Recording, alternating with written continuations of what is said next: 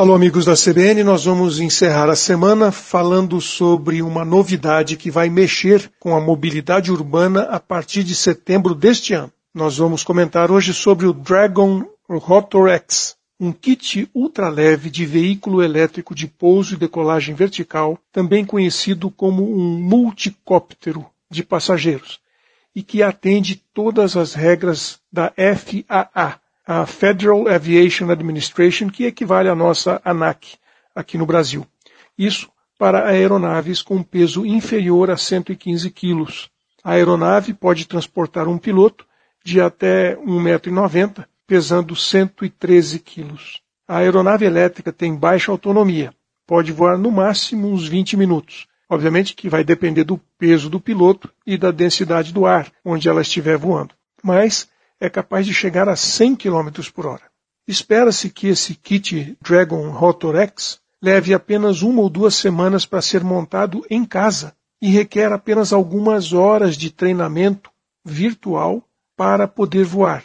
Isto é uma norma da FAA para aeronaves ultraleves. Nenhuma licença de piloto vai ser necessária. A empresa planeja fazer uma versão de dois lugares dessa aeronave ainda este ano de 2023 para treinamento de pilotos. Ela tem oito propulsores elétricos e dois motores instalados, um em cada hélice, e o chassi é feito de alumínio. O veículo é alimentado por um sistema de baterias de lítio de 100 volts e a configuração de propulsão é redundante, ou seja, se um motor falhar, os outros compensam pela falta de potência.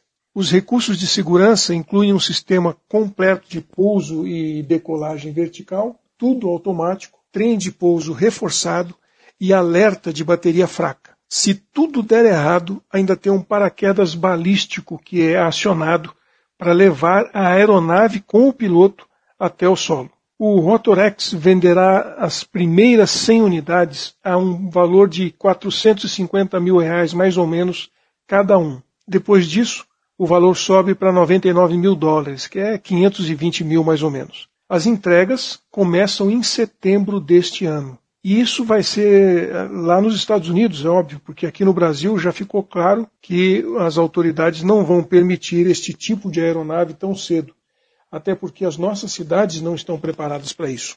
Só que o Brasil vai dar um baile nesse mercado, viu? O IVE, que é o carro voador da Embraer, acabou de conseguir um financiamento do BNDES de 490 milhões de reais para viabilizar a primeira etapa do projeto. É o carro voador brasileiro. Pelo jeito, vamos ter novidade no ar em 2023. É esperar para conferir. Um abraço. Aqui é o Silvio Barros, para a CBN.